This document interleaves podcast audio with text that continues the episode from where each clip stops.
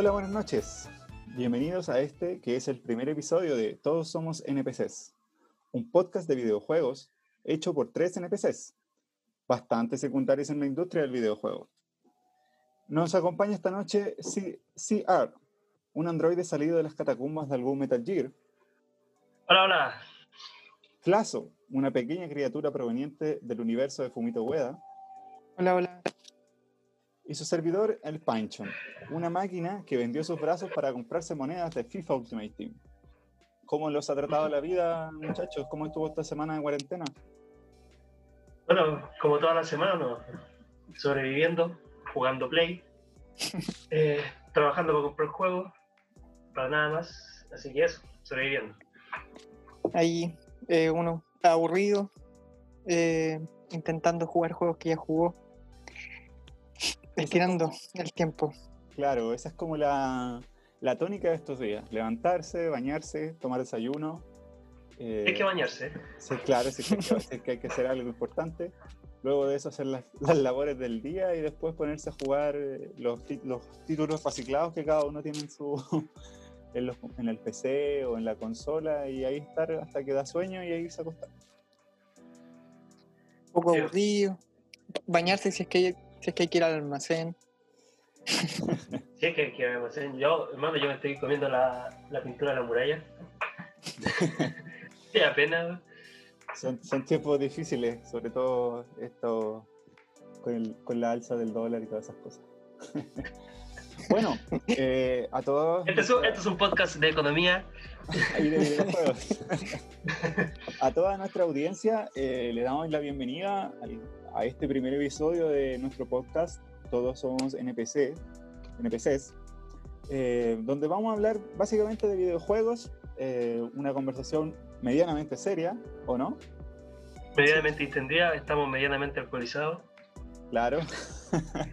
Para los nervios. Yo estoy Para tomando los agua. nervios. Yo estoy tomando agua, pero por- es por, por, por indicación médica, pero pero no hay que hacerle. Así que, ojalá, ojalá que les guste. Nosotros Ojalá. nos encontramos, nos encontramos increíblemente entretenidos, pero ahí vamos a ver cómo nos sale. Claro, estamos incre- increíblemente emocionados. ¿Qué piensas tú, No sé. Flazo? Eh, no, no se nota mucho que estamos emocionados, pero est- estamos muy emocionados. Eh, más o menos la tónica que, que se está dando ahora. Sí, estamos muy Y no sé, claro, dar la bienvenida al podcast. Eh, una idea que el primer- que surge por, el, por el enclaustramiento, la verdad. Pero Sí, también es una idea que se está gestando hace tiempo, así que aquí estamos. estamos el el primero de muchos. el primero de muchos. po. Estamos tan emocionados como asustados, esperando, no sé si que salga tan bien, pues no tenemos muchas expectativas de eso, sino que quede grabado. Estamos por ese punto, que quede grabado. Que sería un logro, el logro de las eh, vicisitudes que tuvimos que pasar, los problemas que tuvimos que pasar para poder encontrar un método para grabar. Bueno, para ir introduciendo... Así que, oye, Pinchon, Pinchon, ponte los aplausos, el, el sonido de los aplausos, weón. Eh, no ¿No tenemos, no, no tenemos, no tenemos, todavía no Tenemos, lo, tenemos lo-fi nomás, hip hop tenemos-. Claro, sí, no tenemos, no, no tenemos plata para pagar la licencia de los aplausos, pero en algún momento, no sé si vamos a tener aplausos, pero eh, quizás vamos a tener audio, mejor. Quizás vamos a tener mejor audio. Claro, Eh, sí, Vamos, vamos con la pauta. sí, eso, eso iba a decir. Sí, bueno, vamos, vamos a introducir un poco el, el tema, el tópico que- del que vamos a hablar hoy, en- hoy día, que es nuestro capítulo, capítulo perdón, inaugural, que como lleva en las titulares la portada, por así decirlo, el clickbait de este video es, de este podcast, la modernidad en los videojuegos. ¿Qué creen muchachos que vamos a conversar? Vamos a hablar sobre esta nueva generación que está ahí a la vuelta de la esquina, la guerra de consolas, eh, qué ofrece el, el PC, qué, qué hará Nintendo, qué va a pasar en última instancia estos últimos siete años, qué es lo que quere- queremos, qué es lo que creemos y sobre todo qué es lo que esperamos. Así que vamos, démosle rienda, hay que hablar. Ya. Eh, quiero. eh, ¿Parto yo? don Plazo. Dale nomás. Ya, eh, yo lo que quiero decir, espero varias cosas en, los próximos siete años. Una es salir de mi trabajo, eh, la segunda es una revolución proletaria y la tercera tiene que ver con videojuegos. Pero antes que nada quiero decir que no tengo la pauta, porque no la descargué, así que voy a improvisar. Eh, o sea, sí, pues, lo más importante que se viene ahora es la- el cambio de generación. Estamos, estamos en una época eh, quizá entrando a la bisagra, a la, gran, a la, a la bisagra que se da a todos los cambios de generaciones, en donde vamos a tener eh, dos consolas que se vienen ya pronto, el próximo año deberían salir. Deberían estar las dos consolas ya disponibles, eh, que es PlayStation 5 y Xbox X. ¿X? One X. One X. ¿no? X. One X, ya. No, pues, eh, Eh, X series. X series, pero. Eso, X. verdad, verdad. Xbox X. Series X. Series X. Eh, entonces, eh, sí, pues, o sea, vamos a tener un, un panorama bien, bien, bien interesante de ver. Eh, en donde nosotros tres probablemente no vamos a participar porque no tenemos plata, eh, pero vamos a eh, vamos a estar bien atentos a lo que pase. Aparte que para qué andamos con cosas, para todos los, nuestros oyentes, comprarse una consola de salida es bien weón. Es bien estúpido, no lo hagan.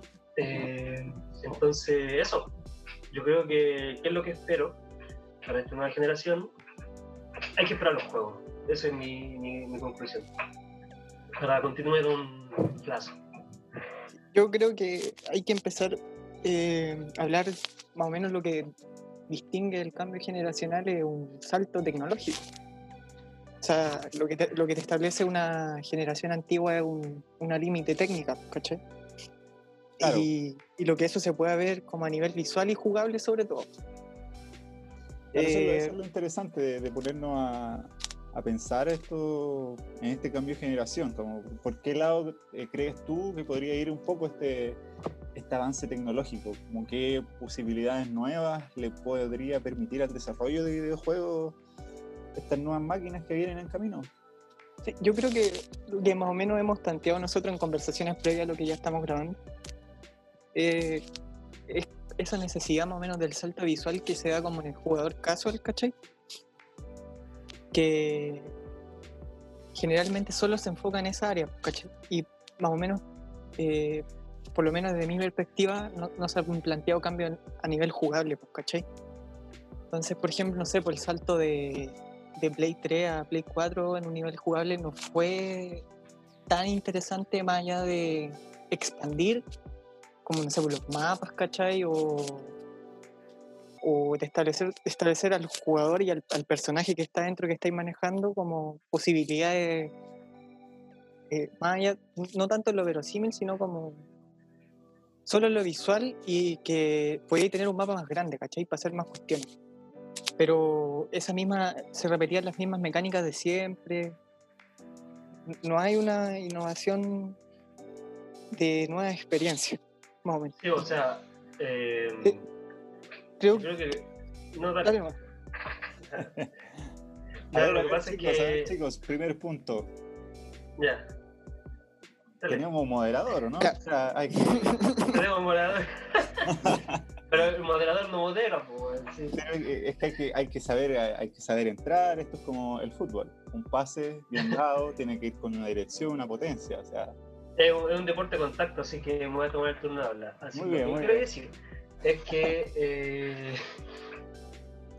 eh, bueno, es como dice el señor Flazo, eh, sí, pues, parece, parece que todo el avance tecnológico viene más en, el, desempeño gráfico, porque, por ejemplo, una de las grandes novedades, o, lo que, ahí vamos a hablar de Sony, pero una de las cosas que ha mostrado Sony, eh, el nuevo engine de Unity que básicamente es mostrar, oye, mira, qué, qué buena se ve esa piedra, ¿cachai? Pero que, o sea, yo lo agradezco, ¿ya? Yo, yo soy una persona que, que vaya a criticar, eh, así como que los gráficos no son tan importantes porque son importantes en cierta medida, pero más allá de eso no hay tanta innovación.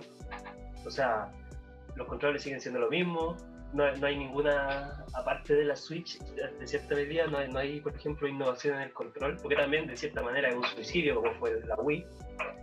Eh, pero eso, yo creo que en eso está enfocado el avance tecnológico, más que nada. Claro, que eso Yo creo que hay que partir de la pregunta, disculpa Juan, hay que partir de la pregunta de si estos saltos en lo visual van a tener su, su repercusión en, en, en el nivel jugable. Si eso es, es más o menos como la diatriba que se presenta con las nuevas generaciones y que la gente en verdad no quiere ya jugar el mismo juego con perspectiva en, tercer, en, tercera persona, ¿cachai? Con, con el disparo sobre el hombro. Que es una cuestión que se reitera en todos los estudios. O sea, como si veis Uncharted, parte de lo que se hizo con, con Resident Evil 4 en la Play 2 y que se replicó en la mayoría de los juegos de gran presupuesto, incluso en el mismo God of War, que era un juego de éxito, ¿cachai? En Play 4 se dio esa cámara sobre el hombro para aplicar un combate eh, eh, eh, slasher, ¿cachai? Entonces como hack and slash. Entonces como ver en qué medida se van a atrever a hacer cosas nuevas.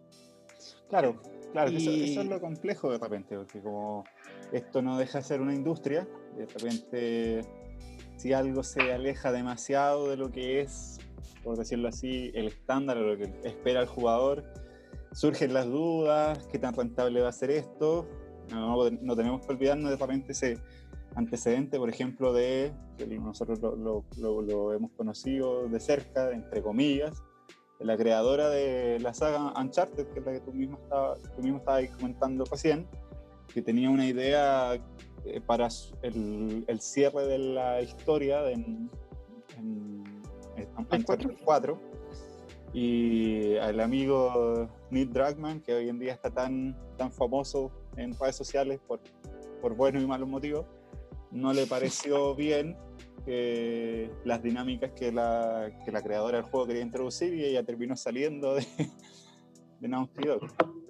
Entonces, ese es un punto interesante el, que ustedes eh, han estado planteando. O sea, creo que todos y todas estamos esperando como jugadores, jugadoras, que le digamos tiempo y invertimos, eh, a esa es la poca que hay, en esto. Eh, esperamos, claro, algo más, algo más. O sea, todo, a todos nos gusta, claro, el, el ray tracing y que se vea más bonito, pero de repente, claro, uno, uno, echa de menos, uno echa de menos, perdón, ese juego loco que salía de repente que tú decías, bueno, esto me, me vola la cabeza porque se parece a muy pocas cosas. Hoy en día de repente eh, todo apunta, parece a, perdón, apuntar más hacia crear experiencias de inmersión, una línea entre el videojuego y la realidad virtual, el cine, la historia interactiva que se hace difusa, se ha hecho cada vez más difusa porque las máquinas, estas consolas de última generación cada vez ofrecen más, o sea, cuando uno ve los primeros juegos que salieron para la Xbox One S y el PlayStation 4, o sea, Infamous, por ejemplo, eh, Infamous fue... una basura, ¿para qué andamos con cosas? Claro, o sea, el, el, gran, el gran portento técnico era que Infamous te mostraba como empezaba a mostrar como lo, la magia del PlayStation 4, como la capacidad que tenía, y también tenemos al ilustre NAC 1 y NAC 2, que era, este, era, un juego que fue creado por un poco como por capricho de Mark, Mark Cerny, para mostrar la potencia de la PlayStation 4 moviéndote las partículas. Entonces, eso, eso mismo, mostrando las partículas. Como, mira cuántas partículas puedo mover al mismo tiempo. Claro. Era como, mira cómo se desarma, Mira cómo se desarma el mono. Claro, en ese sentido, y, y ahí eh, pasando quizá un poco o abriendo un poco la, la conversación, siguiendo avanzando en esto, eh, ¿qué les parece? ¿Qué les pareció un poco lo que pudimos ver en el, en el live de, bueno, de Sony, la presentación de la PlayStation 5? Y ahí vimos algunas cosas que podrían responder un poco a lo que hemos estado planteando. ¿Qué esperamos, qué queremos en esos trailers? Eh, ¿Vimos algo que se pareciera a esa innovación que de alguna manera ustedes están planteando, que vayan más allá de la, de la apariencia gráfica, sino que obviamente va en relación a la apariencia gráfica, pero al mismo tiempo te, te muestra algo, algo, como que la, la consola es bastante diferente, finalmente decir, este juego no se podría hacer en un PlayStation 4. Mm, O en Yo creo que, yo creo que el- más o menos lo que hemos venido hablando con, con el CR acá y que hemos planteado y que tenemos muy claro es como más o menos el, deslinde, como la separación que, que efectuó Wii en su momento, en que dijo como no, chao, nosotros hacemos otra weá, hacemos juegos que, que no, son, no- son bonitos, ¿cachai? Pero no- están planteándose fotorrealistamente Mm. y no y, y buscan experiencias jugables, que es más o menos la lógica de Nintendo y que la desmarca un poco de la línea competitiva y de esta distinción esta pelea que se ha seguido llevando entre Xbox y PlayStation. Y creo que ahí hay que empezar a reconocer que, claro, un juego, por ejemplo, no sé, pues Cuphead o la mayoría de los juegos de Nintendo ya no se plantean de forma realista, pues, ¿cachai? Sino que lo que hacen es Mm. que un juego que se vea visualmente a veces como una caricatura, plantee como experiencia entretenida. Sí. Y todo eso yo creo que también va de la mano con los indie, que también pertenece a ese grupo más o menos que el juego no necesariamente se tiene que ver, se le tienen que ver los pelos, ¿cachai? La nariz al personaje, sino que la weá tiene que ser entretenida. Como, y más o menos Cuphead ha, buscado eso en- como un caso como paradigmático de esta de la generación, ¿cachai? De ahora y que, y que hace frente a juegos muy exitosos, pero que ponen mucha plata por medio. Cuphead fue hecho por dos hermanos, ¿cachai? Con muy, muy, un trabajo muy arduo y con, a través de crowdfunding, ¿cachai? Entonces, como, no es tanto un esfuerzo de la mercadotecnia o de la cantidad de recursos que tengáis, sino como del trabajo visual, como de un trabajo artístico.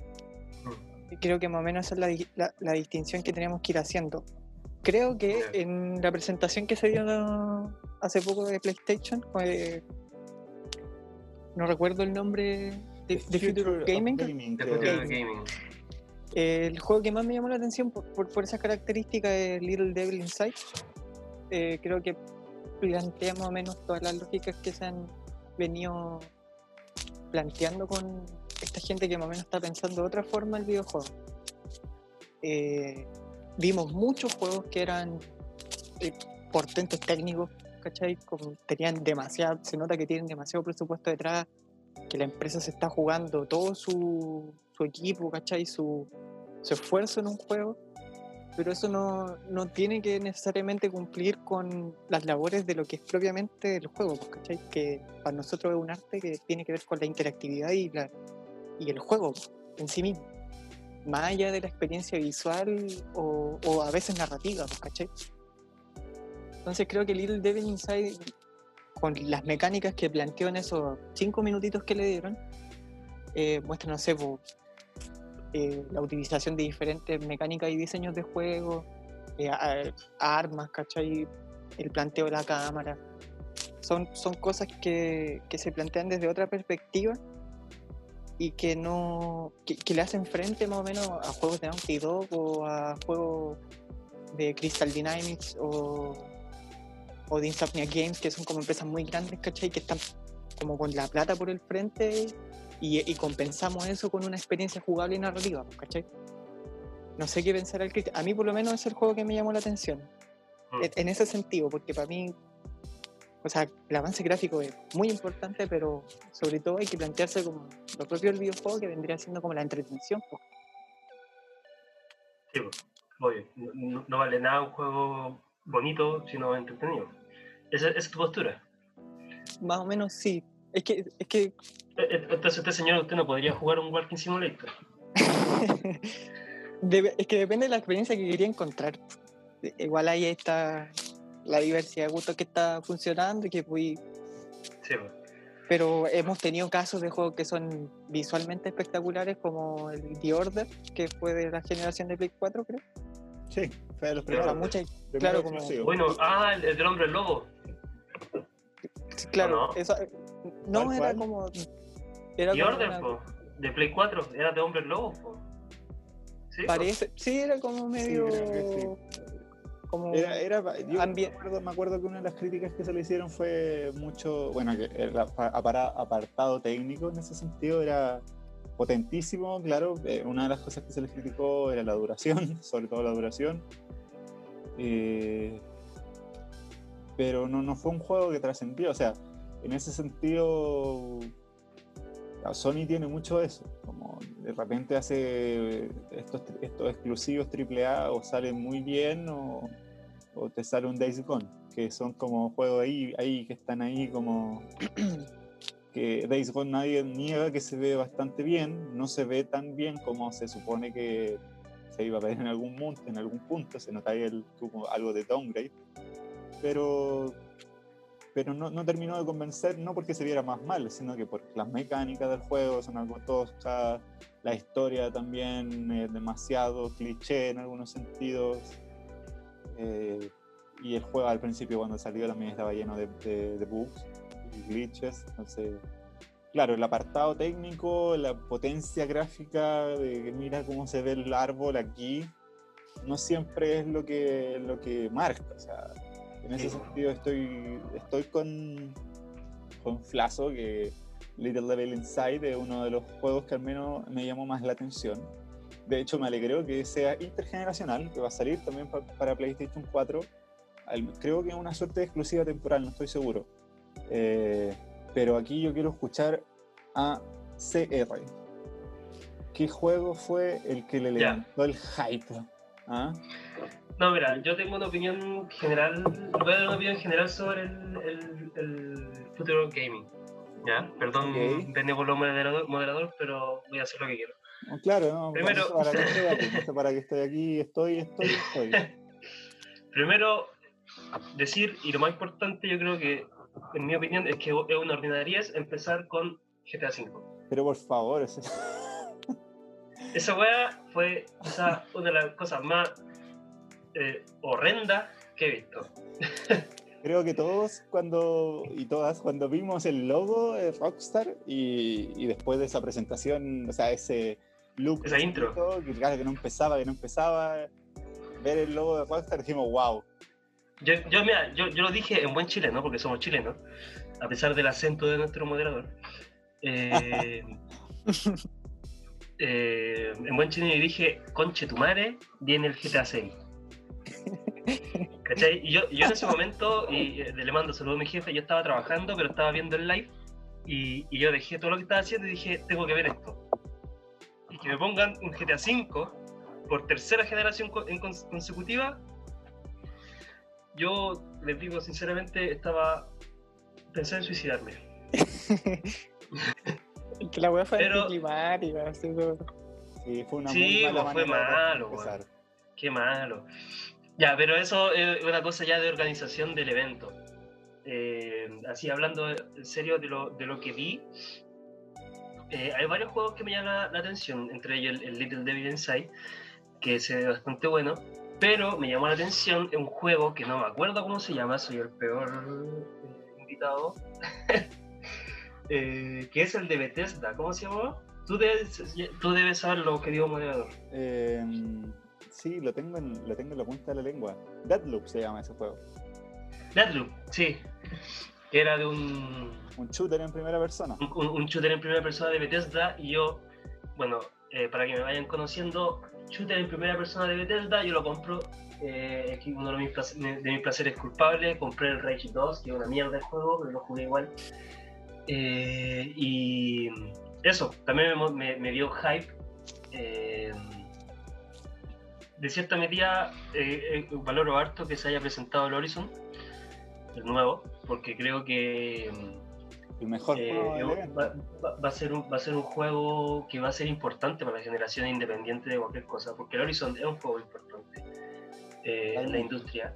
Eh, es el, Horizon es un vende consola, es así de simple. Sí, Ya, como, como antiguamente eran los Metal Gear, eh, eh, salió el 1 para vender la Play 1, salió el 2 para vender la Play 2, en este caso son los Horizon. Eh, Sí, entonces yo creo el que... siglo XX, ¿o ¿no? Digo, a pesar de.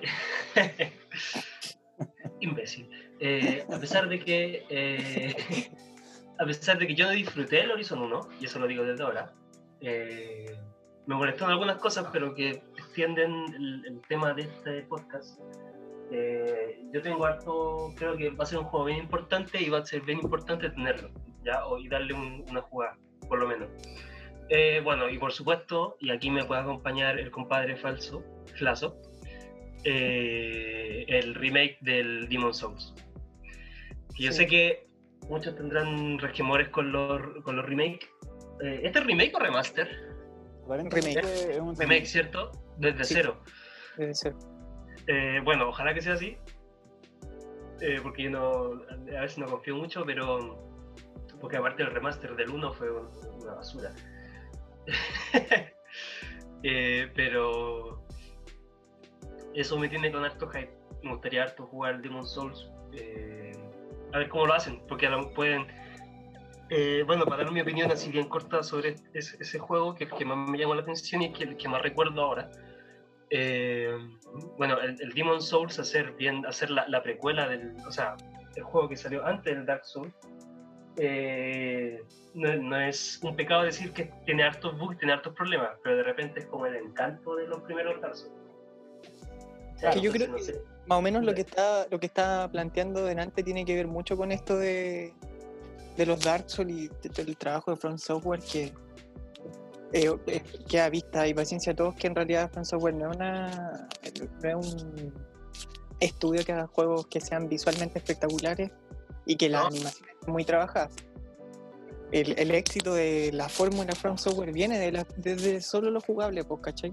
Como parte de que el juego te genera un reto, que te genera una sensación de satisfacción al superar ciertas cosas.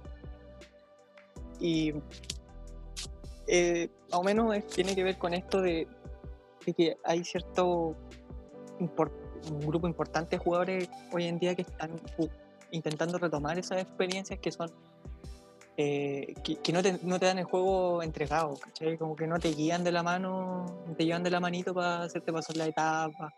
el tutorial. Y claro, yo creo que, Es tutorial menos- eterno. claro, como que Demon Soul más o menos es lo que está generando esa sensación de lo que generó mucho, mu- un impacto muy fuerte en esa presentación porque es algo seguro. ¿Cachai? Es un juego que ya es conocido, se sabe a qué empresa pertenece, aunque ahora esté en manos de Bluepoint Games, que ha hecho un trabajo súper bueno con otros juegos. Eh, los remakes de Uncharted, de Shadow of the Colossus y God of War, creo. Creo que también trabajaron en God of War de PSP. Claro, Mm. de alguna, de alguna forma es como tomar esta innovación que ha hecho Front Software en estas generaciones y irse a la segura, ¿cachai? Sí. Como- Oye, eh, pe- es que quiero terminar mi opinión. O sea, yo estoy de acuerdo con el señor Flaso. Eh, sí, eh, eh, es, un, juego completamente distinto. O sea, no, no completamente distinto, sino que eh, su jugabilidad es lo que lo sostiene, no lo gráfico. Entonces hay que ver cómo funciona este, este remake. Porque si hace si un remake con el modo gráfico del Dark Souls 3, o sea, puede que sea el mismo juego, porque Dark Souls 3 es un juego buenísimo pero a lo mejor pierde la magia, pero ahí hay que ver, pues también hay que ver cómo responden los fans y las personas que no son fans. Claro, Pero para terminar, el, el, el, el, el The Future Gaming, este es lo último que digo con respecto al, al PS4.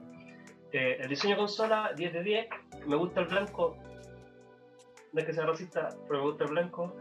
Eh, el diseño de control, eh, 9 de 10, hay que mejorar los botones, pero lo demás está bien, así que eso. Bueno, probablemente voy a comprar Play 4 como siempre. Eh, Sony hasta la muerte, chao. creo que estos NPC son nostálgicos. ¿eh? Eh, presentaron cerca de 25 juegos y eh, le ¿Qué es lo que dedicaron hago con la secuela? 10 minutos, 10 minutos hablando del, del- del juego, de un juego que salió en 2008, 2010 más o menos. Aquí yo voy a, Es que yo eran, voy a- eran muchos juegos. Es que éramos mucho, yo- a ver, a ver, llamo, llamo al orden. Y yo voy a dar, mi- voy a dar igual mi, mi opinión aquí. Ya. Lo vi entero, estuve ahí hasta el final, esperanzado de ver la consola y llegó. a mí el que más me, me cautivó fue mm, el Horizon. No, no puedo decirlo, no puedo no decirlo. Fue el último juego que mostraron, si no me equivoco. Eh, se esperaba más o menos que llegara el tráiler de, de este juego que se sabía que estaban trabajando, porque siempre sale ahí que Guerrilla Games está buscando un diseñador que sepa hacer plantitas que se muevan, que sepa animar plantas bajo el agua y todo ese tipo de cosas. Entonces, más o menos se, se esperaba y, me parece que, como eh, muy bien dijeron ustedes, uno de esos vende consolas, como hace unos años atrás era, por ejemplo, eh, Metal Gear o cuando salió PlayStation 2 con los primeros God of War. Pero me voy, a, me, voy a ir, por ese lado quizás más comercial en este punto que creo que lo que más me, me impactó como golpe, por decirlo así, eh, fue el Gran Turismo 7, que vuelva a Gran Turismo numerado, ya no como GT Sport, como fue en esta generación, que vuelva Trail Mountain, la pista clásica de Gran Turismo, eh, aparezca ahí partiendo la presentación un nuevo Spider-Man que va a haber va a haber que ver valga la redundancia si es que qué tan es nuevo. claro qué tan nuevo es porque ahí está supone que es un juego nuevo Insomniac Game dicen que es un juego nuevo que toma como base el el de PlayStation 4 pero ahí va a haber que ver pero sin duda me quedo con Horizon y y también obviamente Little Devil Inside me parece que es uno de esos juegos que hay que ver, hay que estar, hay que verlos. Al menos lo bonito es que es bonito es que ese juego esté eh, en boca de todo, ¿cachai? sí. Un juego que sea tan que se parezca tan pequeñito. Ahora lo que me decepcionó un poco de, de, esto, de esta presentación en ese sentido, un punto, no sé si un punto negro, un asterisco. Eh, ¿Qué pasa con, bueno, X, Japan va a participar en el, en el remake de Demon Souls. Pero uno espera X, Japan participando con From Software en hacer Bloodborne, Bloodborne 2. Pero, eh, yo creo que ese, si hubiese ese, me pones el logo, yo, yo me tiro por la ventana. Eh, es el juego que todos esperan y que probablemente nunca va a llegar. digamos las cosas como son, es muy difícil que aparezca eh, una secuela de Bloodborne, pero bueno. Bueno, para finalizar un poco, además de eso que les comentaba, que falta un poco finalizar este punto, falta un poco del, sello de la Sony japonesa, la, Sony eh, de que nos trae juegos como el Catering Full Body, Gravity Rush, esos juegos que no, no son tan comunes o tan conocidos, tan parecidos a lo que se hace aquí, en este lado del mundo. ¿qué cosas por ahí creen que les faltó, que les gustaría que tienen que aparecer luego por parte de Sony eh, respecto a, la nueva consola? Sí, eh, retrocompatibilidad es un pendiente. Sí, un pendiente la, retrocompatibilidad. No, pero hablemos de Japón. Eh, bueno, yo soy un fan de los juegos japoneses en general. No por ser estereotipo, hay juegos japoneses que me cargan. Pero me pasa generalmente como consumidor, no como un experto, que el juego que viene de Japón lo disfruto. Y sí, pues, como que falta un poco de, qué, es lo que va a traer. Por ejemplo, eh, no sé, eh, una de las compañías que yo siempre sigo es Atlus, que como tú bien dices, querido moderador, gran líder. Eh, el Catering Full Body es un juegazo. Si ustedes no lo han jugado, háganse un favor y jueguenlo los espectadores, audio escuchas, audio escuchas, eh, y los personas, muy bueno. Sí, eh, a lo mejor falta anunciar por ahí algo que sea como que tenga sabor japonés. No quiero ser orientalista, pero que tenga sabor japonés. Que, que, que, sea una experiencia distinta, más allá del, del thriller militar o, o no sé, o la fantasía medieval, por decirlo la, la, la película interactiva que nos trae. Interactiva. Sí. sí. Que yo creo que más o menos lo que diferencia el mercado japonés, y que es una cosa que siempre hablamos, es este retorno también a, a generarse espacio a veces como de pensamiento y más o menos que es lo que se ha ido dando en muchos juegos japoneses que se arriesgan a hacer cosas nuevas. En ese sentido, no sé, por pues, Nier, por ejemplo, los trabajos de, de Fumito Ueda o los RPG super, los RPG clásicos japoneses, plantean como una experiencia jugable mucho más extendida y, y no tanto como esta cosa que decíamos de que te lleven de la manito. Requieren cierto compromiso y que son experiencias que quizás a mucha gente no les gusta, pero que tienen que estar, creo yo. Entonces, eh, como esta, esta cosa como de de lo que decía el Christian de- del sabor japonés, creo que a veces no se hace solo como a través de la representación de Japón, que en muchas ocasiones se da, sino también como en aspectos jugables, pues, ¿cachai? Eh, cómo plantea un RPG con hartos numeritos, que es una, una cuestión que a veces agota, pero que en verdad te, te plantea cuestiones que en el mercado occidental uno ve. Claro, aparte que uno no se, no se tiene que olvidar que esto es una compañía. Esta es una compañía japonesa, o sea, Sony.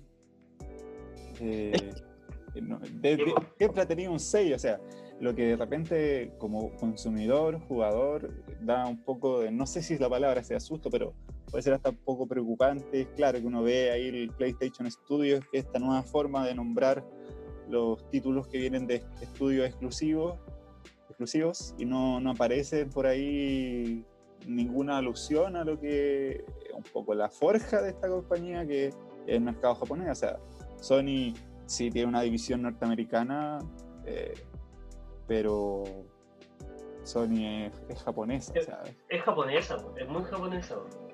O sea, mira, es que, eh, bu- bueno, vamos, vamos a hablar en, en pocos minutos de Xbox. Pero Xbox es muy americana, ¿cachai? Y en su contraparte, Sony es como. Sí, pues, tiene, tiene- abarca el mercado occidental, pero también abarca casi todo el mercado japonés. Aparte del Nintendo, obviamente. Yo creo que la gran competencia de Sony en Japón es el Nintendo, ¿no es verdad? Mm. no, Eh, sí, pues. Oye, pero antes de pasar al siguiente punto, y perdón si te si desafío tu autoridad, el gran líder, eh, yo creo que tenemos que hablar de, de manera súper corta, para no extendernos tanto, de dos juegos que se nos, se nos fue a hablar. a ver, Uno es eh, el Spider-Man, lo mencioné ahí como al pasar, Eso. eh, Al voleo. al voleo. sí, pero ¿qué piensa Don Flaso del Spider-Man? Eh, ¿como, ¿Como experiencia o como lo que espero del juego? No. Lo que espera del juego. Lo- le pregunto a usted porque para que también escuchen nuestro, nuestra audiencia, usted es el único que tiene el Spider-Man en este grupo. El Spider-Man antiguo, el Play 4. Sí, eh, creo que es un juego muy de Insomnia. Como tiene el dejo como plataformero súper marcado. Eh, eh, lo que no me gustó mucho de este, del Spider-Man era la experiencia repetitiva de ciertas tareas que te dan dentro del juego. Como hay, hay, hay mucho de marcar en el mapita, ¿cachai? Como aquí hay un, una guarida de, de delincuentes, tenéis que llegar con Peter Parker, derrotarlo en el menor tiempo posible y ahí pasáis ese punto, te vais a otro punto, tenéis una carrera. Eh, está muy poco diversificado más o menos ese tema. Creo que eso es una marca de Insomnia que, que todos conocemos, es un juego como Ratchet and Clank o el Spyro, ¿cachai? Que ya se venía planteando eso. Pero el juego en verdad bueno. O sea, se ha, se ha criticado harto que siempre se dice esta frase como te hace sentir como Spider-Man. Pero realmente el juego, el- de- desde el juego de Spider-Man de PlayStation 2, que es como el, referente más o menos, eh, que logra más o menos retratar bien la experiencia de ser el superhéroe. Pero el juego de ahora, no sé, creo que se enfrenta y, y es que más o menos lo que se está sondeando ahora a, a reiterar experiencias que ya, que ya vivimos con, el, con los juegos de Play 2 y de Play 4.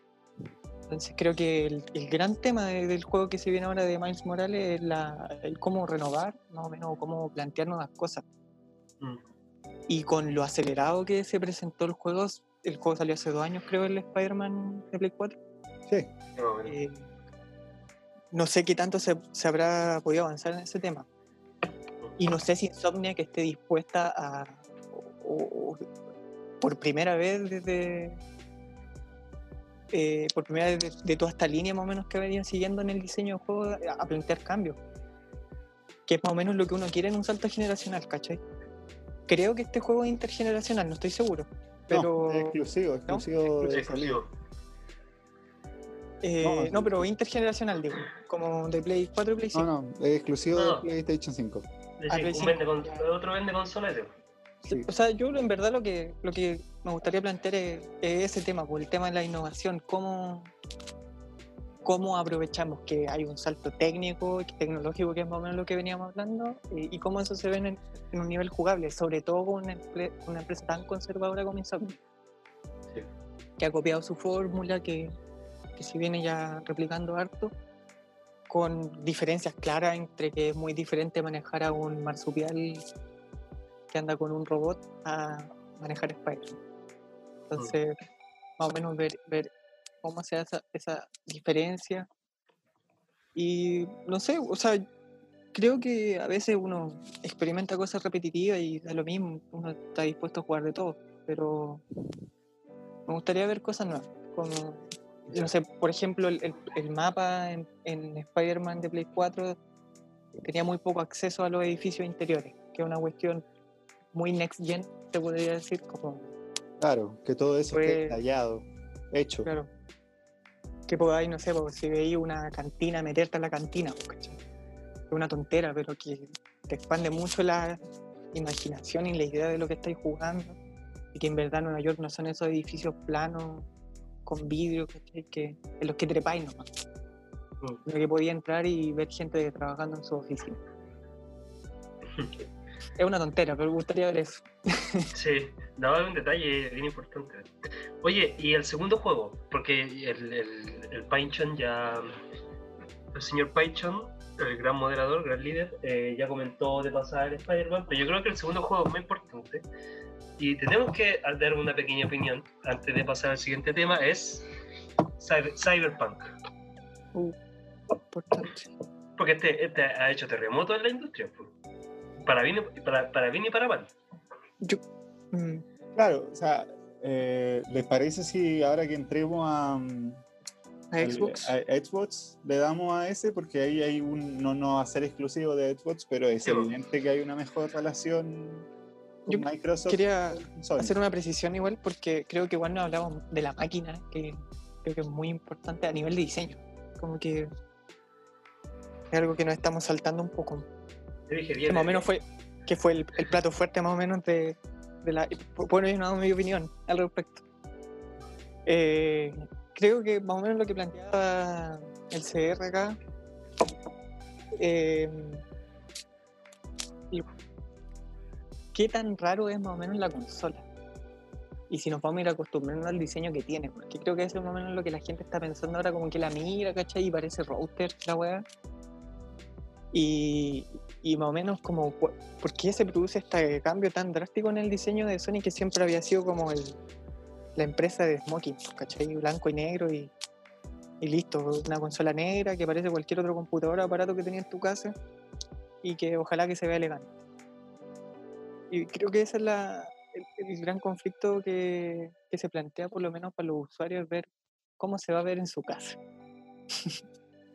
Claro, Porque- eh, yo creo que mucho de este diseño un poco extravagante de, de la PlayStation 5 va un poco a, a- a responder también a lo que te, te presenta tu competencia, que en este caso es Microsoft, que apunta por, una, por el total minimalismo con la Xbox Series X, que es básicamente un Una caja. Una caja negra, caja, una caja negra. es una Play 2 grande. Claro, entonces como por un lado tiene a tu competencia que apu- apunta a que su consola es la más potente, la que mejor refrigera, que es la mejor, el mejor espacio, el mejor eh, ambiente para experimentar la nueva generación, bueno, en parte tira algo que sea extraño, po, tira algo que sea extraño, que, que desde ahí ya empieza a llamar mucho más la atención que, el, que tu competencia, claro.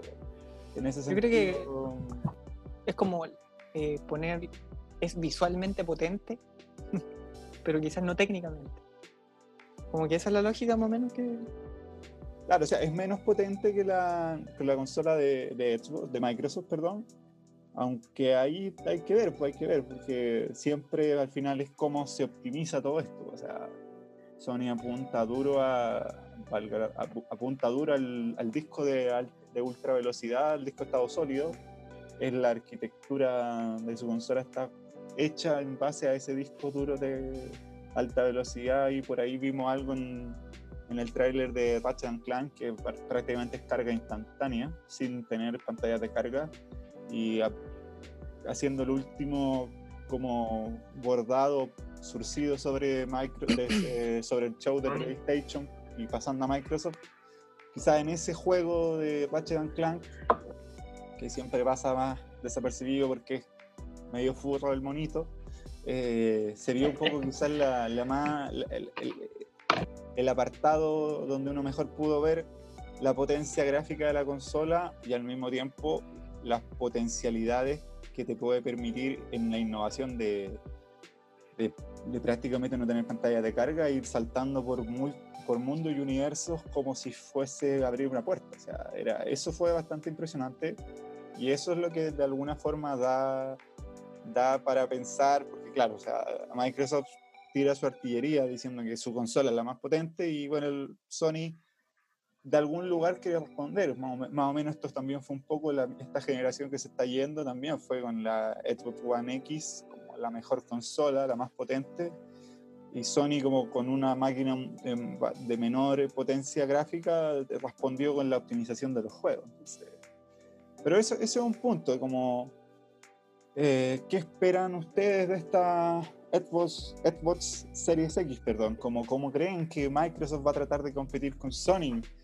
Eh, ¿Van a centrarse en nuevas IPs? Se supone que el 23 de julio vamos a ver al jefe maes- maestro en acción por primera vez en varios años. Otro Halo. Esta vez parece que vuelve con el pie derecho. Lo que yo creo eh, es que Xbox una vez más va a, va, a entrar, va a entrar a competir con Sony con la potencia. Yo, IP nueva, no. Juegos, no. Eh, lo que va a hacer es Ya. No, así, así, esto es lo que yo creo, si son mis predicciones, no, pues son conjeturas, a lo mejor estoy equivocado y voy a tener que meterme la, la palabra en el traste. Pero... eh, Vamos, vamos a editar ahí para que diga, en mi corazón. en mi corazón. Eh, no, Xbox vaya, va a pelear con la potencia.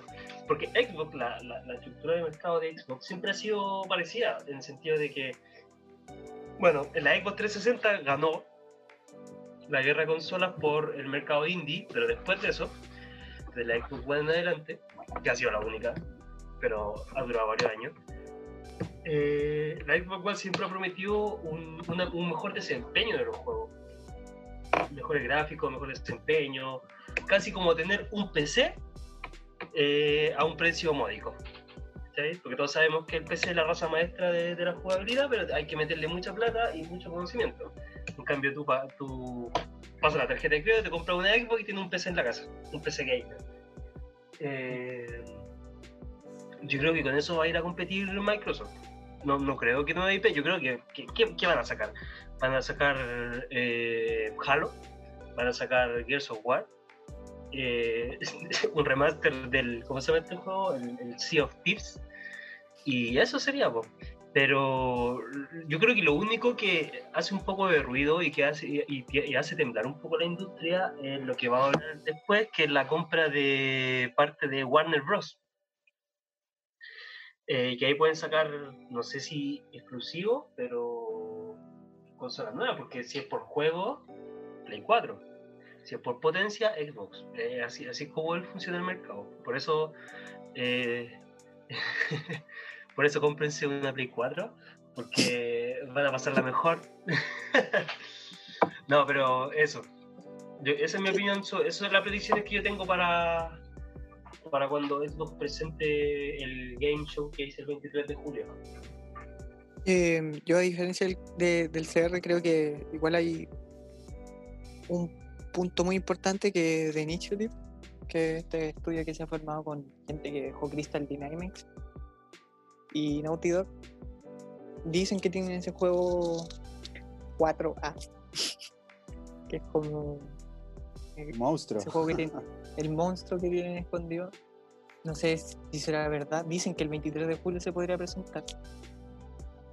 Creo que con el tema de Halo es más o menos como irse a la segura. Con, más o menos con, con la debacle que ha tenido este último tiempo Gears of War, que ya el third person shooter que, que ya- no saben cómo sacarle más jugo al, al juego, ¿cachai? Eh, ¿Qué les queda?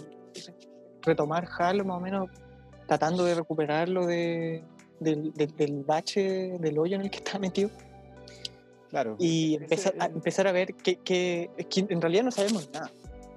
Eso Yo creo que es, es- es un Halo con muy buena gráfica. Esa es la idea por lo menos que está ahora en la cabeza de la gente, pero no sabemos eh, qué tanto va a ser atractivo para el mercado actual. Porque igual Halo es, es una saga antigua que no, que no ha tomado los jugadores, el, el gran ingreso de jugadores que se efectuó durante la generación de la Play 3 y la Play 4. Pero O sea, Halo 3 fue un juegazo, pero no es. No, creo que sea un juego de enganche a esta altura. Ese es el punto, que Microsoft pareciese que sus grandes IPs han estado muy descuidadas, a diferencia de lo que ha hecho un poco las otras compañías, Nintendo, PlayStation, algo pasó ahí con después de Halo 3, que fue como el último gran lanzamiento del Halo 4 ya no tuvo el mismo éxito. Con Gears of War, este último que es un Tactic, Gears Tactic, Tac- Tactic, perdón, ese anduvo mejor, mejor en ventas. Pero claro, uno pareciese que es como casi meme, cuando decimos, bueno, va a salir otro Halo, y va a salir otro Gears, y ahí van a sacar otro, otro Forza. Aunque claro, ahí está, es una, uno- es una incógnita, uno tien- tiende a pensar que esta generación yo creo que va a ser bastante más peleada, no creo que el dominio de la competencia en PlayStation sea tan marcado como en esta, creo que va a haber más competencia, valga la redundancia, precisamente por, porque Xbox se pasó los últimos dos, tres años comprando y comprando estudios. Mm. Eh, Eh, eh, igual hay que ver, tener como antecedente que esos estudios están comprados tampoco han resultado muy bien. pero entre ellos está el, el Hellblade, Senua Hellblade, que ahí ya tiene un vende consola. O sea, ese juego que originalmente era una exclusiva temporal de PlayStation 4, después sale en computador, creo, o salió en PlayStation y computador. Años después sale en Xbox. Y entre medios se compran el Team Ninja y, y ahora el juego es exclusivo. Y no sé si no es obviamente un God of War, pero es un juego importante. Es un juego importante y, y hay que ver, todo el mundo espera ver por fin un gameplay del Halo, de Halo Infinite, finalmente. Y que no solo se vea bien, sino que sea, interesante. Y claro, ver cómo va a resultar toda esta compra de estudios, porque eso no, no termina asegurando no termina asegurando mucho. Pero desde ahí puede haber más competencia. Y también sería bueno, finalmente, que una empresa se, se haga ultra poderosa tampoco es bueno. Eh, por ahí no todo lo que hace son PlayStation es, eh, es percibido positivamente por los usuarios. Eh, Eh, Creo permíteme, per- permíteme, eh, discrepar contigo, gran líder, pero el, el Senua Hellblade no es un vende consola. Para nada. Eh, yo creo que, o sea, si, si viene una franquicia que es medianamente conocida, yo creo que alguien no comprará Xbox por el Senua Hellblade. El Halo Infinite puede ser. El Gears, si sacan un Gears of, War, Gears of War nuevo, puede ser. Como ahora tienen Warner, si ca- sacan un, un, hasta un parche en Mortal Kombat, yo creo que es un vende consola más que Hellblade. no por, no por, no por eh, poner el punto de discrepancia, pero todo. Yo creo que Xbox, Xbox eh, va a la pérdida, ¿no? Yo no creo que sea tan competitivo est- esta generación. Yo creo que quedaron muy afectados porque el, el ingreso, no, no sé si sabían, pero como que datos dicen que la- el, año 2019 las ventas de, de entradas de cine y como del mercado del cine fue mucho menor eh, al de los videojuegos, el primer año que pasa eso. Y eso tiene que ver mucho con el ingreso de un bloque importante de gente que antes no jugaba, ¿cachai? A, al mundo del videojuego y que prefiere, no sé, pues comprarse un juego a ir a ver el estreno, ¿cachai? Al cine. Entonces, creo que eso tiene que ver mucho con la cantidad de gente que está jugando ahora y que te va a seguir en la próxima consola. Entonces, entonces por la gente que se compró un Play 4 por primera vez comprándose una consola, por la fama que tenía la consola, es muy probable que compre una Play 5. Y es porque el nombre conocido. En verdad yo pienso en ese jugador casual, en ese papá que tiene, no sé, un niño de 11 años que en verdad le da lo mismo la caja que reciba y que va a decir, tuviste Play 4, te compramos la Play 5. ¿Cachai? Y, y el otro tema el tema de los juegos. Que el, si bien el CR es más drástico, como que dice que no, que se va.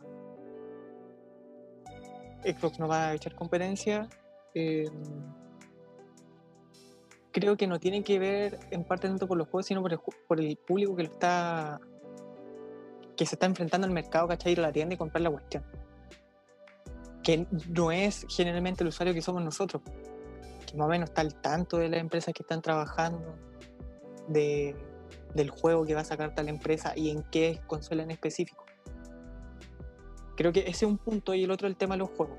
En, en ese punto creo que el, el tema de los juegos, para el usuario un poquito más investigador, eh, PlayStation tiene totalmente el mercado controlado.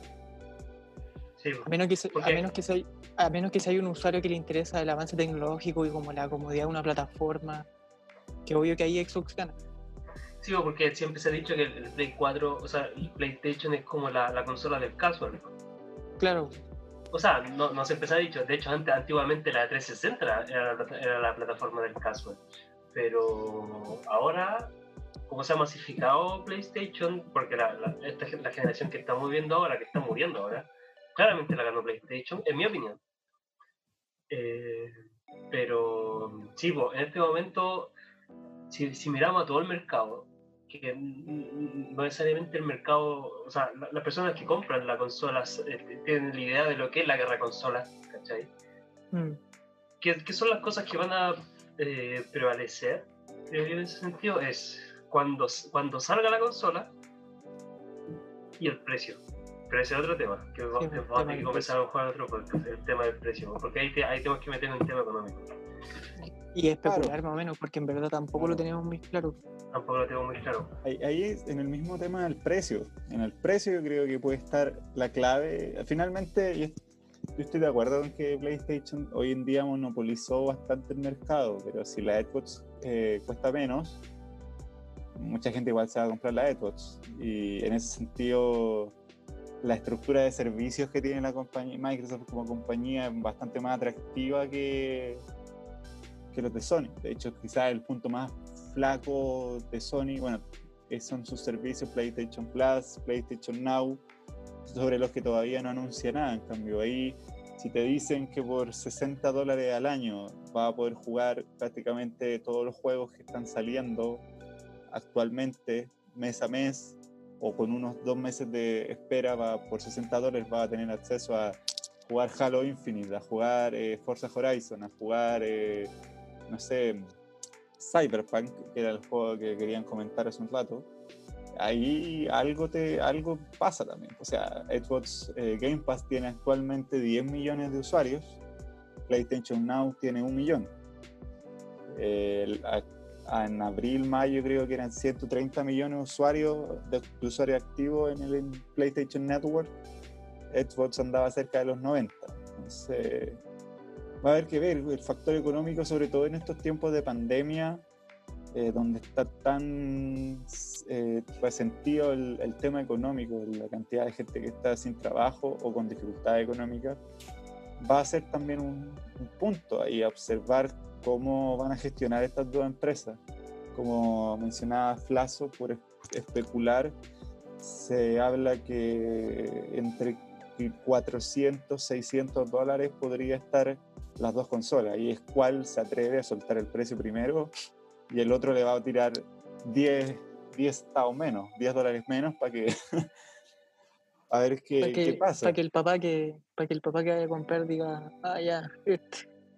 Sí, Lo que, pasa, lo, que, sí, lo que pasa es que ahí igual hay otras cosas que están que van a estar ahí jugando. Por ejemplo, eh, la, por ejemplo que la consola de Sony, la Play 5, probablemente va a salir primero, entonces va a poder monopolizar eh, los meses que esté jugando sola va a subir los precios, ¿cachai? Pero después cuando salga Xbox va a tener que bajarlo, pero eso también va a depender de la, economía, de cuánto se esté comprando, entonces eh, yo creo que ese tema hay que analizarlo más profundamente, pero sí. Eh, en ese sentido puede haber competencia, pero si hablamos de gente que sigue la industria, Play 4. Play 4 está bien la Es que yo creo que la, el, el, más o menos la lógica que seguimos nosotros como usuarios y como usuario que más o menos lee un poquito, ¿cachai? Antes de comprar, que harta plata la que hay que gastar.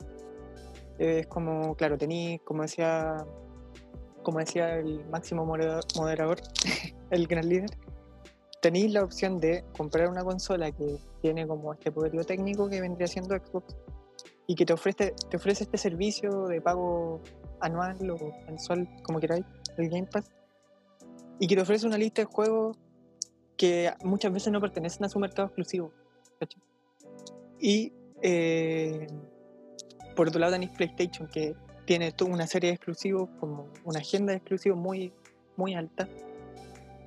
Eh, o sea, de muy, de muy buena calidad. Entonces, tú te planteas como pago esta plata y tengo esta lista de juegos eh, de forma mucho más fácil económicamente o te va a ir por una PlayStation que tiene esto exclusivo donde tenés que pagar por cada uno. Entonces, la, la, gran duda más o menos en la que nos enfrentamos nosotros es como Xbox será capaz de generar exclusivos de la calidad de PlayStation como para que convenga pagar ese Game Pass, ¿cachai? Entonces, ¿de qué te sirve tener un... al final la conclusión es, ¿de qué te sirve tener un Game Pass si no tenés juegos exclusivos de calidad? Como, ¿para qué tener Game Pass para jugar los Mafia ¿entendí? Como hay, hay, gente que yo creo que, engancharía, o sea, que no, en Game Pass van llegando los juegos, claro, no, no solo van llegando los exclusivos, sino que el punto es que hoy, hoy en día van llegando los títulos AAA que han salido en el mercado. Entonces, PlayStation Now hace poquitos meses empezó a poner juegos más o menos decentes, porque antes te ponía como eh, algún juego que salió el 2015, algún juego que salió el 2014 y Xbox se está poniendo Red Dead Redemption, por ejemplo, por 65 dólares al año. Eh, y puedes jugar otros juegos, puedes jugar Tomb Raider. Entonces, claro, a nivel de exclusivos falta, les falta quizás. Hay que ver si les interesa competir por ahí o van a tirar todas las, las, fichas a los servicios digitales ahí está el tema de los vende consolas, que es más o menos lo que venían diciendo. Que al final eh, quería una consola para jugar una gran cantidad de juegos o quería una consola para jugar el próximo juego de juego. Claro. Para jugar el próximo de Sí. Bueno, al final, la cosa se resume y, para que nosotros, para que nos vayan conociendo también los espectadores, eh, nuestra audiencia, yo, me voy a quedar, yo me voy a quedar donde esté Kojima el Flazo se va a quedar donde esté mm, eh, Fumito Ueda y el Panchon, nuestro querido líder, se va a quedar en donde esté Yokotaro o un FIFA, que eso puede ser cualquier consola. Así que... Me estás difamando. No.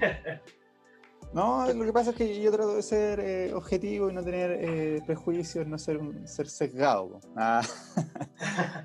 no, pero eso es para que... Eso, es como esa, es nuestra subjetividad. Y obviamente cada uno tiene sus su gustos. Y no es que acá seamos como muy defensores de PlayStation, porque en verdad igual le hemos pasado bastante mal en estas cosas con la, con la compañía, se podría decir, porque o sea, tener una plataforma de PlayStation Store que es horrible, que se pega, que tiene la pila atado, eh, y, también con un, con un conocimiento, una una conciencia de parte de ellos de que tienen el monopolio por lo menos en el videojuego. Entonces, eso igual te enfrenta a problemáticas de que si no hay competencia, no hay alguien que le, haga un poco de peso, eh, suben los precios como quieren.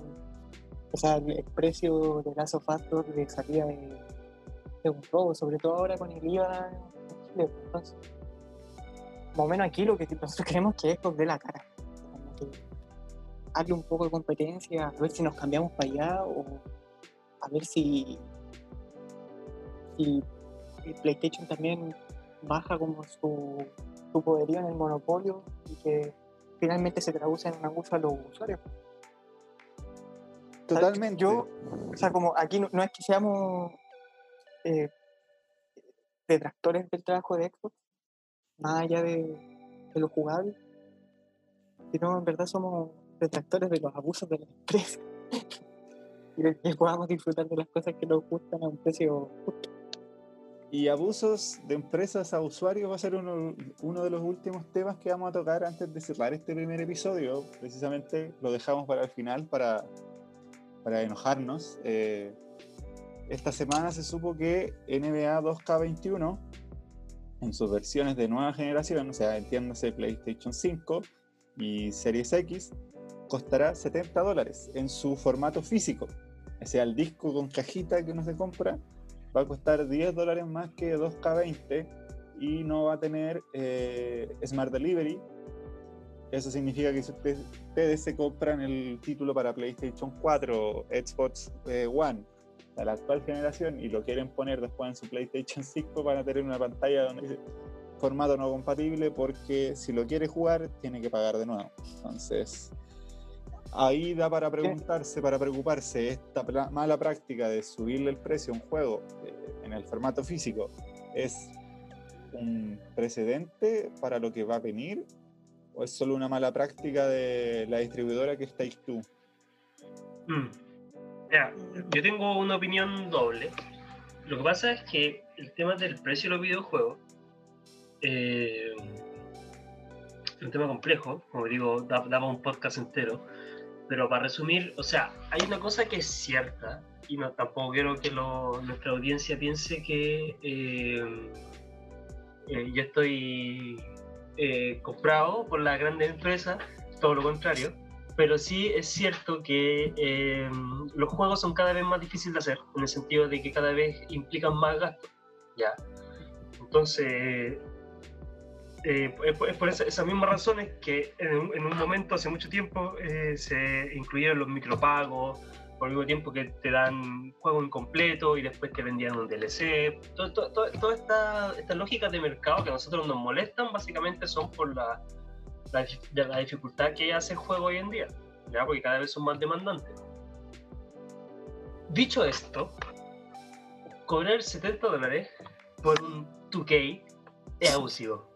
Yo creo que es objetivamente abusivo. Un 2K no demanda, no demanda lo mismo que demanda, eh, no lo sé, un, Battle, incluso un Battlefront. ¿cachai? Un Battlefront que tú decís, bueno, es, es abusivo, eh, eh, más encima eh, incita al vicio, al, al, al, al- ¿cómo se llama esto? a la lógica de casino, al, azar. Eh, pero un Battlefront por lo menos tiene un motor gráfico que es precioso. eh, y según algunas opiniones que he escuchado por ahí, tiene una buena campaña, aunque no creo. Eh, pero un 2K que cueste 70, 70 dólares, no, es como cobrar 70 dólares por un FIFA, eso es abusivo. Y, eso, y eso, ¿sabes por qué? Es por, precisamente porque el mercado permite y sabe, por sus estudios que ha hecho, que hay gente que va a comprar el 2K por 70 dólares. Pero, eh, porque así se determinan los valores. Pero, no, no vale la pena por ningún lado, en mi opinión. Por lo menos para un 2K. Dime un, un, un, un giro, un, hasta, hasta el remaster del Death Stranding yo pagaría 70 dólares, pero no por un 2K. Yo creo Esa es mi opinión. Esa es mi que- incendiaria opinión. creo que igual hay que. Yo estoy totalmente de acuerdo con, con CRK, pero creo que hay que notar igual desde qué empresa viene. Porque. Eh, Take Two eh, eh, es una empresa que se ha caracterizado por el pago abusivo, por la incorporación de publicidad en sus propios juegos, eh, la, la utilización hasta el hartazgo de juegos que ya hemos jugado, o sea, el mismo GTA V que aparezca nuevamente en, otra generación, tres generaciones van a- ser. De momento te das cuenta de, las lógicas de mercado que está teniendo la empresa. Entonces, Es una empresa que factura millones y millones de dólares todos los años, o sea, no es que esté eh, sobre 700 millones de dólares solo por conceptos de microtransacciones en NBA 2K20. Entonces, Claro. Yo creo que más que eso tiene que ver con el tema de si son reincidentes. Si, si la, empresa es reincidente en esa, en esa acción. Entonces, no sé si empresas como, eh, sé por nombrar alguna, Insomniac Games o, o, eh, Crystal Dynamics van a cobrar esa cantidad de plata por un remake de, no sé, de los Tomb Raider, ¿cachai? Y, lo dudo. O sea, como, yo creo que igual el panorama apunta que se, es obvio que van a subir los precios, por esto que dice el CR de que hacer un juego hoy en día cuesta mucha más plata, tenéis que eh, la captura de movimientos, tenéis los actores, tenéis el sonido, que es casi una producción cinematográfica de alto costo. Eh, pero también ver más o menos desde, desde dónde viene. Porque no creo que empresas que. Yo creo que más o menos va, va a rondar un poquito menos del precio que está cobrando ahora en el, el-. Creo que los juegos, por ejemplo, no sé, de aventura o de autos van a cobrar un poquito menos de este precio porque en verdad la empresa que está cobrando este precio es una empresa que tiene muy mala fama. ni siquiera Sí. Electronic Arts eh, se atrevió a hacer eso. Ellos, O sea, se atrevió tanto. Sí, porque van, van, FIFA al menos el primer año creo que va a tener Smart Delivery, o sea, si tú te compras el FIFA en Play 4, lo vas a poder descargar gratis eh, la versión de PlayStation 5. Pero, o sea, y Sí. sobre todo con este juego, ¿cachai? O sea, como NBA es como el caso más reconocido. es un casino, esto es un casino. Tiene un trailer que se llama el eh, Gambling Trailer, que es como te mostramos todo cómo van a entrar ahí los cabros, porque te sale la carta de Michael Jordan y todo, todo eso. No, y, oye, y les digo, les digo, les digo aquí en este momento y lo declaro. Si ustedes, audiencia, de manga de simios, compran, compran el 2K a 70 dólares para Play 5, más encima van a gastar Play 5 y van a gastar 70 dólares por un 2K, por un 2K, les va a salir el juego malo, weón. Estoy seguro de eso. Les va a salir lleno de bugs. No les va a funcionar el online. Va a estar terrible balanceado, weón, porque son juegos malos, weón. Esa es la cosa. Que 2K son juegos de- malos. Lebron con Poppy, que va- le van a salir las piernas y después le van a salir, le va a salir el torso para arriba. Son Le juegos van a salir de- los ojos, no les va a cargar la cara, el rostro. Los cambios de generación en juegos deportivos siempre son un tema, no suelen salir bien. Ya que mencionamos Electronic Arts o EA, como se le dice, vamos a entrar en la sección final de nuestro podcast, Todos Somos un NPC, que es una sección un poquito de una miscelánea que sí, Ah. todo tiene que terminar en algún momento. Estamos, estamos pasados sobre el tiempo, de hecho. Eh, Muy pasado. que es una suerte de comentario, recomendación también, eh, nostalgia y recuerdo, de algún juego que hayamos jugado los tres y que nos gustaría comentarlo brevemente por el tema del tiempo, por qué podríamos jugarlo, por qué una persona debería volver a jugarlo quizás, o darle una oportunidad. Y en este caso nos vamos a detener en juego quizás no, no, es, no es el más pretencioso ni el más profundo, es un Medalla de Honor.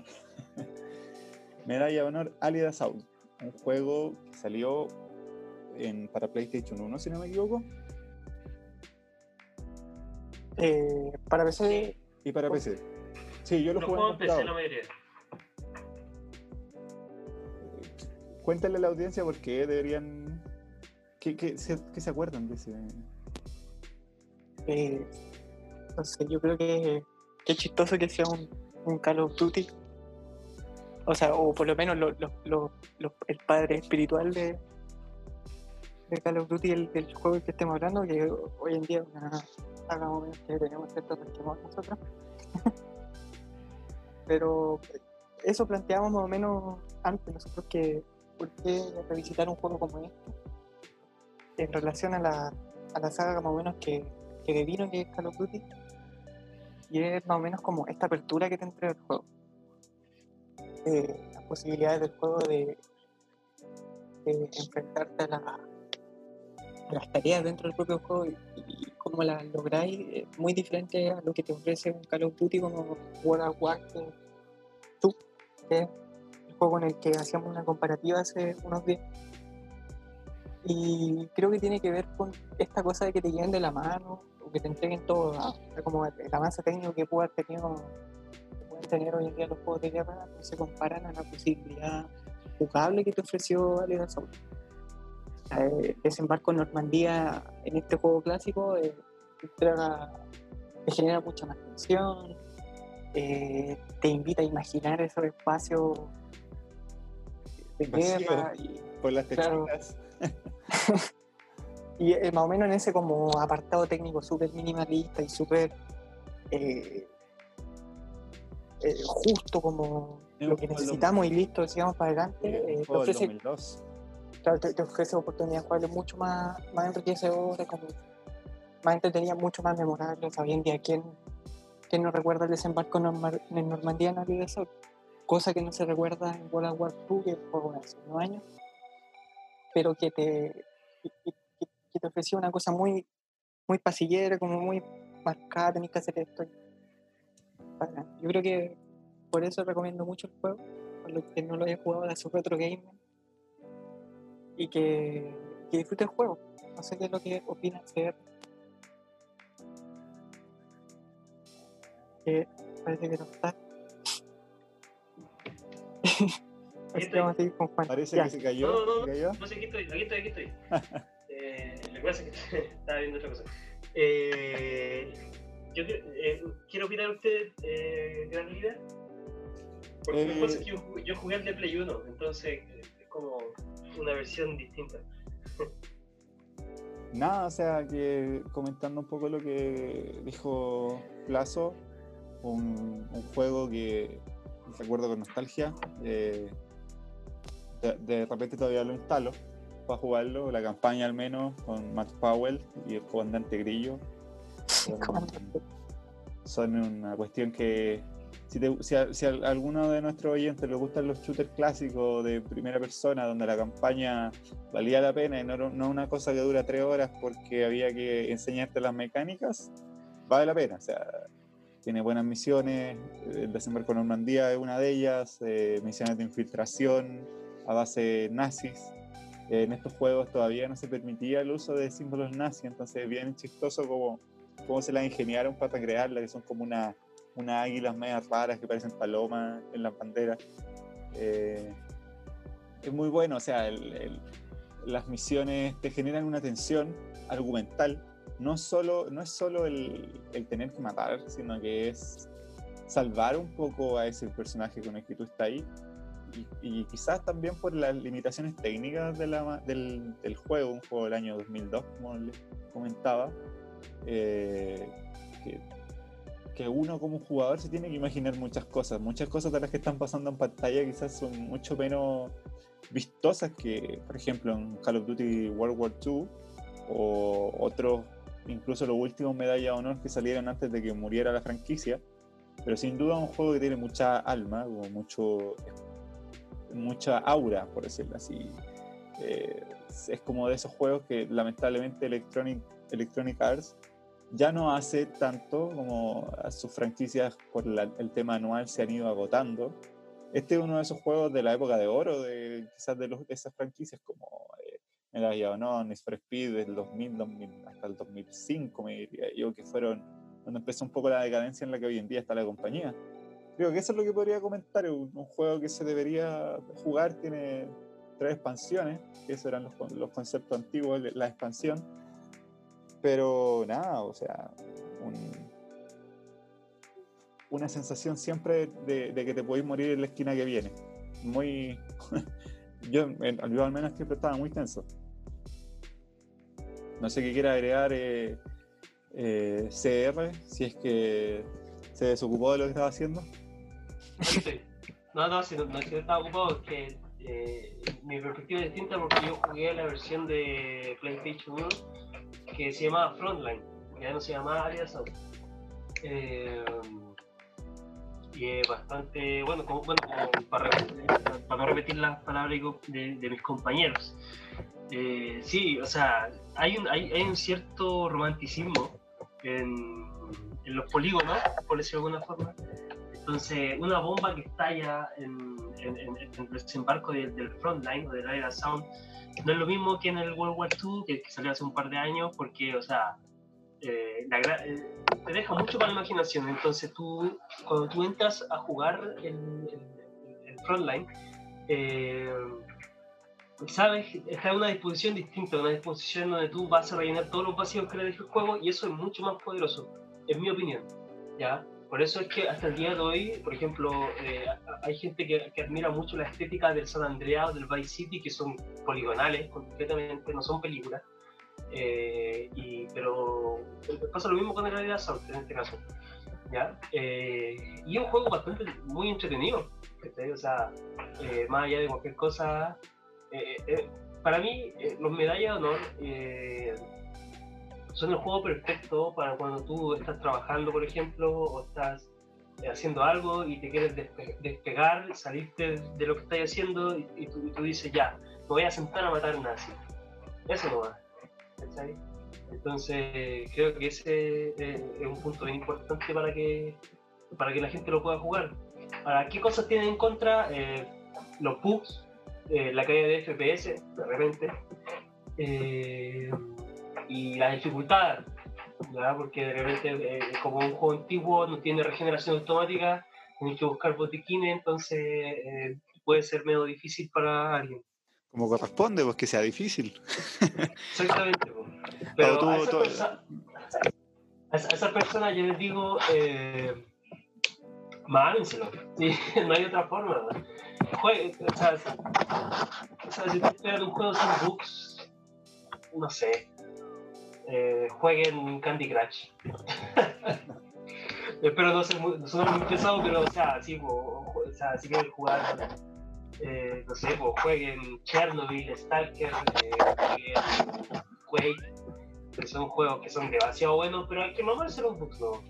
Eh, es una cosa, y si no les gusta, hay miles de mods, especialmente porque ya dudo que muchos de nosotros sigamos teniendo un Play 1 como para jugar el original, sino que vamos a tener que bajarlo pirata. Pido la piratería, ese es un tema para otro podcast. Así es, pues. Así es, señor. Así es, pues, eh, así que ya estamos. Así que, así que eso, eh, bueno, para terminar, bájenlo, no pesa nada, o pesa como 2 megas. Jueguenlo, jueguenlo hasta el final y si ustedes están trabajando, están haciendo trabajo en esta cuarentena, eh, díganle a su jefe, eh, voy a almorzar y se van a jugar Frontline o Area Soul, como le quieran llamar, porque es un buen juego. Eso. Así es, pues. yo jugaba las misiones de repente entre medio de cuando estaba estudiando en la universidad, en, para darme un, un, break de los estudios, una misión. Y así lo terminé, una vez.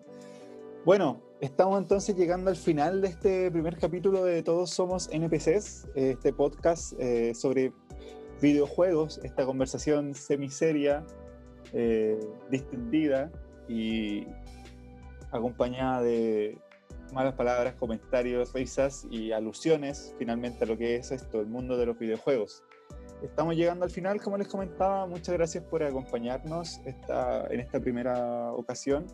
Esperamos poder haberlo acompañado, darles un, un momento de, de, entretención y que podamos, eh, ojalá, llegar a, algunos, a, nuestra, a toda nuestra audiencia desde la experiencia de ser jugadores, básicamente. Ninguno de nosotros somos un experto, somos simplemente jugadores. Así que eso. Somos NPCs. Doy, somos, somos NPCs. NPCs. Les doy la palabra a mi Lazo y CR para que se despidan y cerramos. Eh, nada, muchas gracias. Si es que nos escuchan en el futuro, cuando esté grabado esto. y nada, muy contento. Eh, ojalá formar comunidad y eso. Saludos. Eh, Muchas gracias por lo que están escuchando. Eh, perdón por cualquier problema técnico que se presente. Ahora vamos a escucharlo, vamos, vamos, vamos a, a pegarle chacheteada a los buenos que se mandaron cagar. Eh, si está mal el audio, lo vamos a vamos a hacer otro capítulo, sí o sí. Eh, así que eso, esperen nuestro capítulo y vamos a volver. Eso, espérennos con ansias. Así que eso, pues. Muchas gracias por habernos escuchado. Eso ha sido todo por hoy en Todos Somos un NPC, este podcast de videojuegos para hablar básicamente de videojuegos. Hasta luego, buenas noches, que estén todos chao. muy bien. Chao, chao. Chao, chao, chao, chao.